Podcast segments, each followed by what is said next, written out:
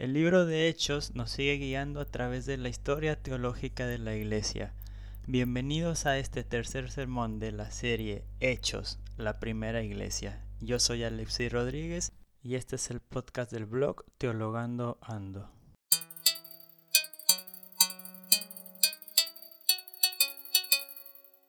¿Se han preguntado por qué la iglesia?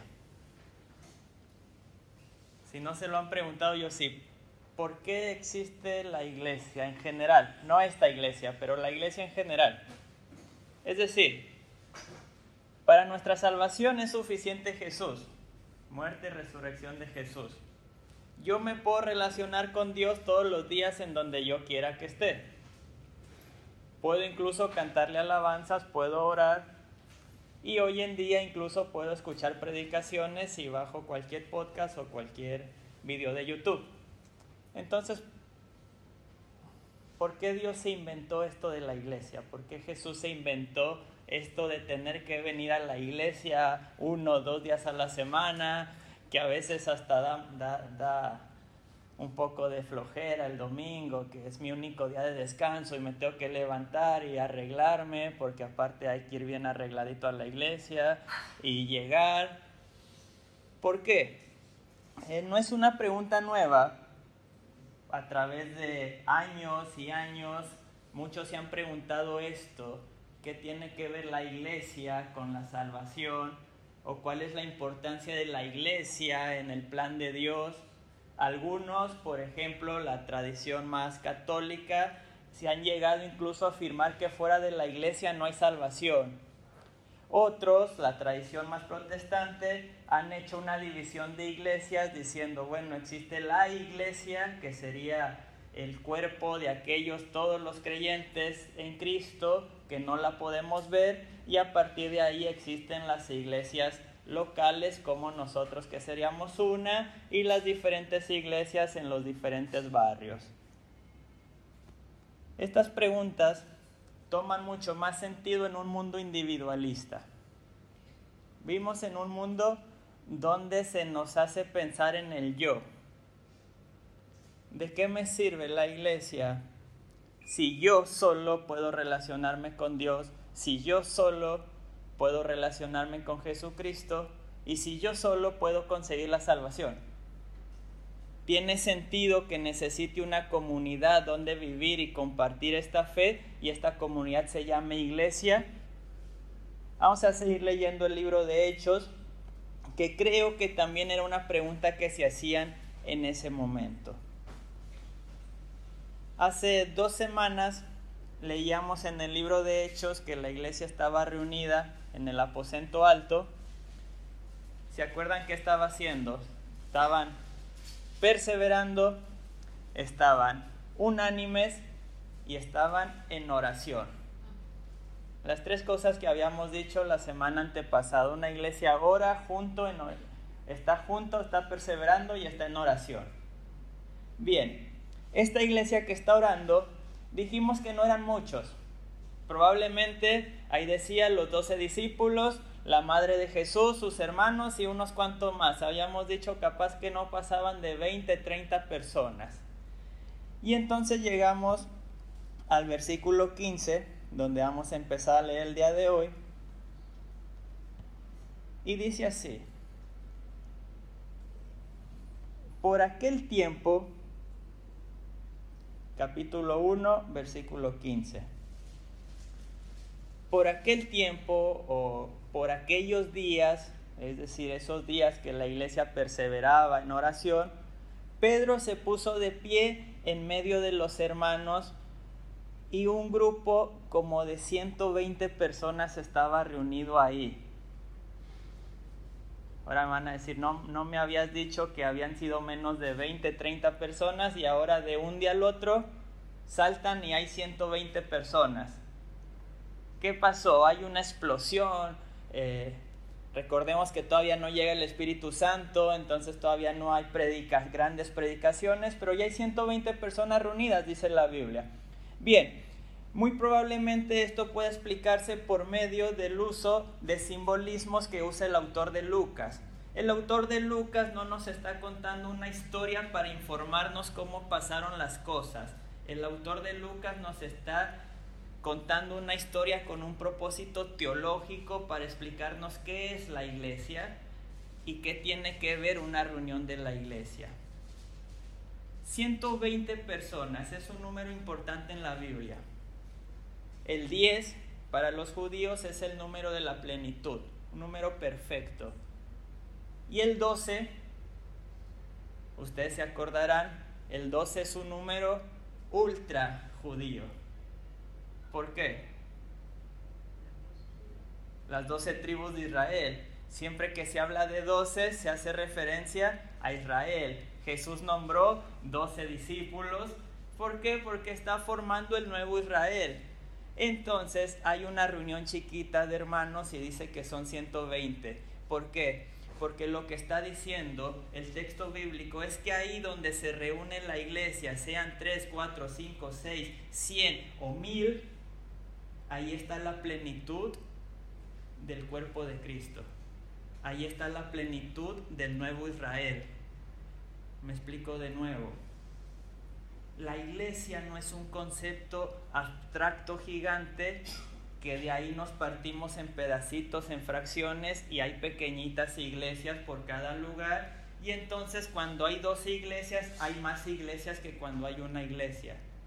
O cuando hay más personas hay más plenitud de la iglesia. No, la iglesia en cada reunión, seamos dos, cuatro, seis o seamos dos mil, es la plenitud de la iglesia.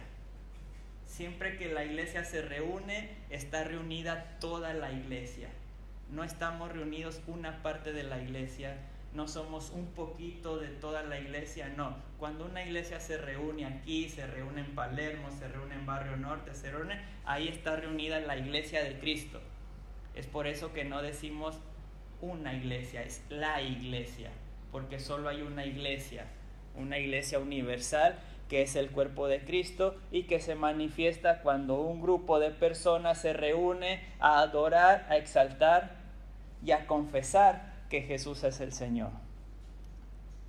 Y sigue el pasaje, se levanta Pedro y aquí vamos a pensar qué es lo que hace una iglesia ser iglesia.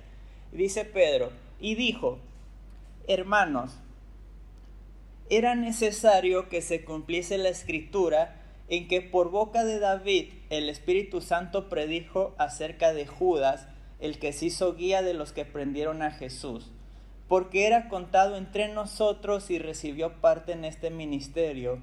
Este pues, con el precio de su infamia, adquirió un terreno y cayendo de cabeza se reventó por el medio y todas sus entrañas se derramaron. Y esto llegó al conocimiento de todos los que habitaban en Jerusalén, de manera que aquel terreno se llamó en su propia lengua Aceldama, es decir, campo de sangre. Pues en el libro de los Salmos está escrito que sea hecha su desierta su morada y no haya quien habite en ella y que otro tome su cargo. Era necesario que estas cosas pasaran no es la primera vez que se usa estas palabras en la obra lucana. En realidad en el griego es una partícula que es dei. Es necesario que sucedan las cosas. No quiere decir que era necesario en el sentido humano, sino que es necesario en el sentido divino que Dios tenía preparado todo esto. Es necesario que se cumpla. Recuerdan la semana pasada, mientras teníamos la Santa Cena, hablábamos de Jesús en el camino a Maús, cómo iban los dos discípulos tristes, cabizbajos, y se les acerca Jesús, no lo reconocen. ¿Qué les pasa? ¿Por qué están tristes? Dicen, no has escuchado, eres el único que no has escuchado todas estas cosas que han pasado, ¿cómo no me voy a sentir triste? Y Jesús les dice exactamente estas mismas palabras. Era necesario que pasaran todas estas cosas. La iglesia confiesa a Jesús como el Señor de la historia. Judas no venció a Jesús, Roma no venció a Jesús. Los imperios, los poderes de este mundo, nadie puede vencer a Jesús porque Jesús es el que maneja la historia y eso es lo que la iglesia confiesa, que todo lo que pasó, todo lo que pasó Jesús estaba dentro de un plan de Dios y que Dios lo usó con un propósito y que ese propósito fue nuestra salvación, nuestra redención y la formulación de una iglesia. Pero no solo lo que pasó Jesús, sino que Pedro vuelve a repetir esta misma partícula, versículo 21.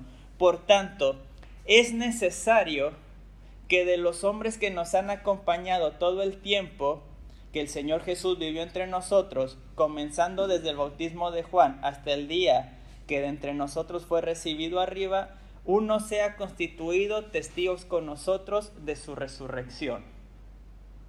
Era necesario que Jesús pasara por todo eso. Pero también es necesario lo que estamos pasando como iglesia. Es decir, todo lo que está pasando la iglesia también está dentro del plan de Dios. Cualquier iglesia. Iglesias pequeñas, iglesias grandes, iglesias grandes instituciones que existen, llenas de corrupción, muchas de ellas, llenas de problemas, muchas de ellas, llenas de abusos, muchas de ellas, pero siguen siendo la iglesia de Cristo. Y aún con todos estos problemas, con todos estos fallos, con todo lo que podamos hacer mal, la iglesia puede seguir diciendo, Jesús es el Señor de la historia actual. Y así como usó todo lo que pasó en el pasado para bien, también va a usar todo lo que está pasando en el presente para que su iglesia se siga multiplicando y para que su iglesia siga creciendo y siga causando un impacto en el mundo donde vivimos, en esta sociedad y podamos llevar el mensaje de salvación. La iglesia confiesa, Cristo es aún el Señor de la historia cuando vemos las noticias, cuando vamos a las calles, pensamos que hay otros señores, pensamos que alguien más nos está dominando, pensamos que hay algo más, que hay alguien más que nos ha dominado, que hay alguien más que controla la historia, que hay alguien más que controla nuestras vidas, que controla hacia dónde vamos. La iglesia se junta y dice, el único que controla nuestras vidas es Jesucristo el Señor. Y cuando la iglesia confiesa Jesús es el Señor, lo que está diciendo es, nadie más lo es. Nadie más es Señor más que Jesucristo en la iglesia y Él es el que la controla. Pero volvemos al inicio, ¿para qué la iglesia? Dice Pedro, es necesario que completemos los doce de nuevo. Se fue Judas, bastante descriptivo como Pedro dice que murió, se compró un campo con el dinero que traicionó a Jesús, cayó de cabeza, se partió todo, tanto que le dicen el campo, el campo de sangre. Entonces nos falta uno. ¿Por qué les falta uno? Otra vez para volver a ser los doce, los doce testigos, los doce que llevan el mensaje de salvación. Pero dice, tenemos que elegir a uno y pone un solo requisito, que haya estado con nosotros desde el tiempo que Jesús vivió hasta que Jesús fue llevado hacia arriba. Pero hay algo interesante, que los once apóstoles no son los que eligen al sustituto. que sería lo que tendría más sentido. Los once son los más influyentes, los de más poder, los que han estado con Jesús durante todo su ministerio, a los que se les apareció, a los que nombró. Pedro mismo podría haber dicho, yo elijo a tal persona para que sustituya a, Judas, pero no. Dice, presentaron a dos. ¿Quién lo presentó? la iglesia entera, la comunidad. La comunidad ve a los hombres que están entre ellos y dice, estos dos queremos que sean. Estos dos pueden participar de este ministerio del apostolado. Y presentan a dos, a José, llamado Barsabás, al que también llamaban justo, y a Matías. Y habiendo orado, dijeron, Tú, Señor, que conoces el corazón de todos, muéstranos a cuál de estos dos has escogido para ocupar este ministerio y apostolado del cual Judas se desvió para irse al lugar que le correspondía. Echaron suertes y la suerte cayó sobre Matías y fue contado con los once apóstoles.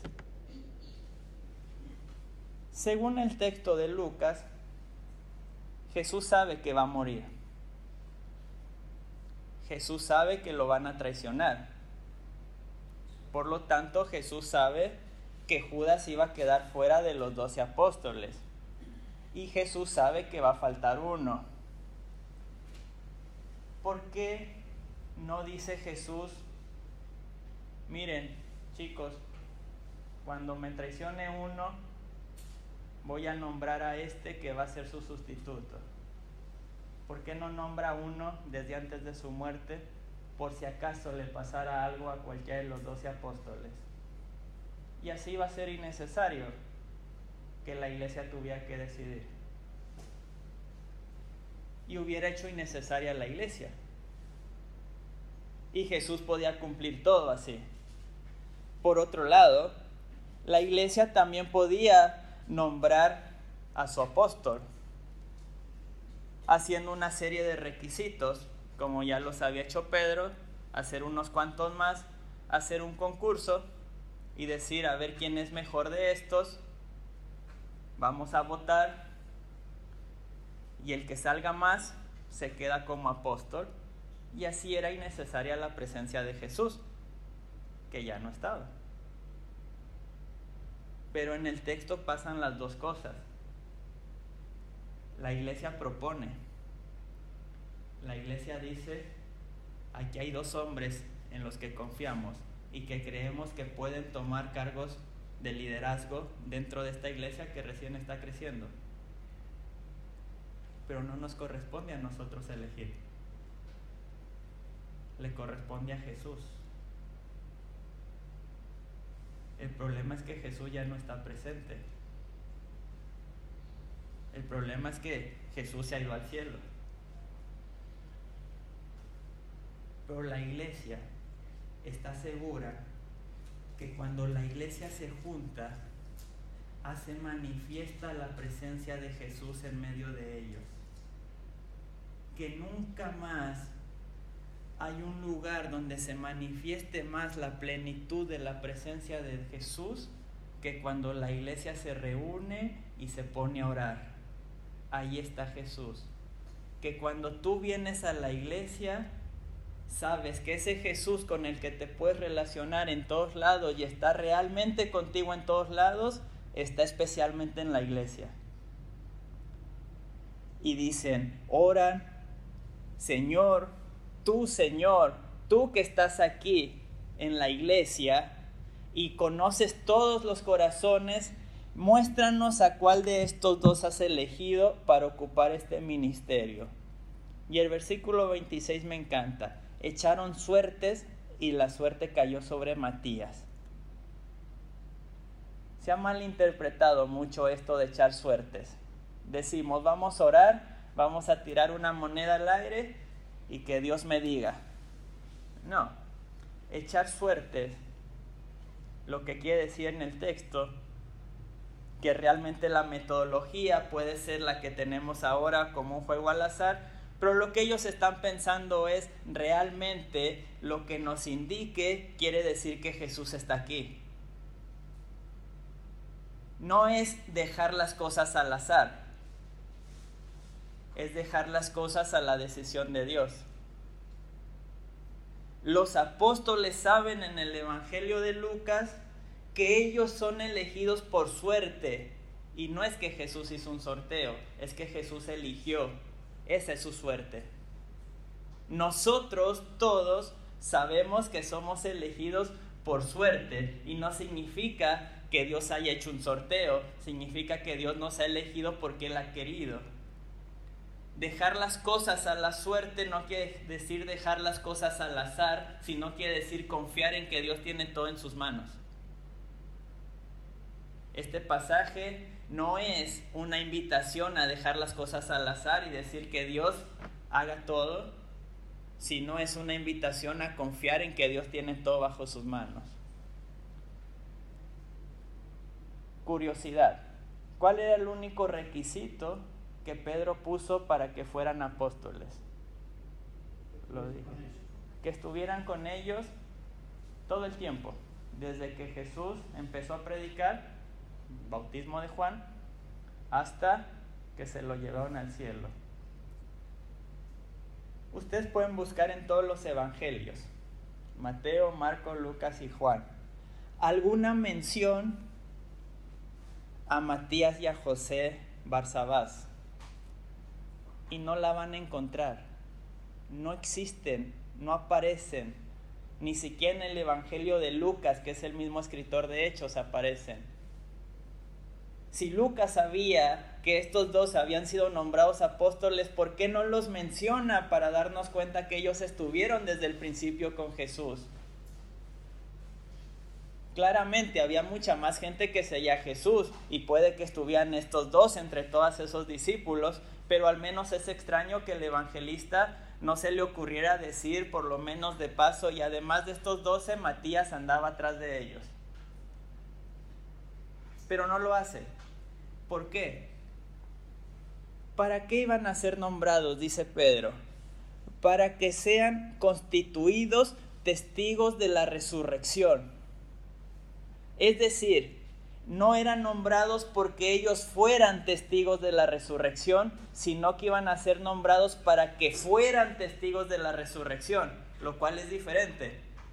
Estos dos hombres no habían sido testigos de la resurrección, pero lo que nos quiere decir teológicamente es que por medio del Espíritu Santo y por medio de la iglesia y de la comunidad, cada uno de nosotros que no vimos a Jesús, que no estuvimos con Jesús durante sus 30 años en la tierra, que no lo hemos visto en personas, por medio del Espíritu Santo presente en la comunidad que es la iglesia, cada uno de nosotros nos constituimos y nos hacemos testigos de la resurrección de Jesús.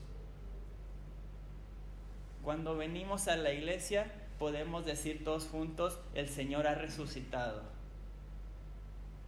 como lo hacemos en Pascua el Señor ha resucitado. Y cuando salimos de la iglesia, cada uno de nosotros somos testigos de la resurrección del Señor.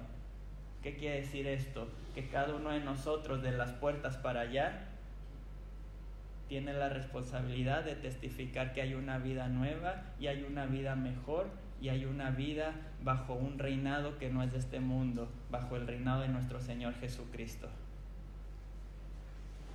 ¿Qué les parece si cuando salimos el día de hoy, cuando nos topemos en la semana con nuestros amigos, con nuestra familia que no es cristiana, cuando nos topemos con gente en la calle, pensemos, es mi responsabilidad testificar que Jesús es el Señor y que Él ha resucitado. Oramos. Papá Dios, te doy gracias por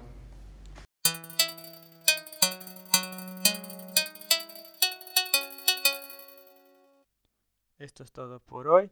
Les agradezco el tiempo de haber escuchado esta predicación y les recuerdo, suscríbanse tanto al podcast como al blog, donde también se pueden suscribir a un servicio donde yo les voy a estar enviando un devocional diario, además de ciertas recomendaciones de libros y de noticias sobre teología. Muchas gracias por todo y también pueden mostrar su apoyo haciendo una donación. Muchas bendiciones a todos. Hasta la próxima.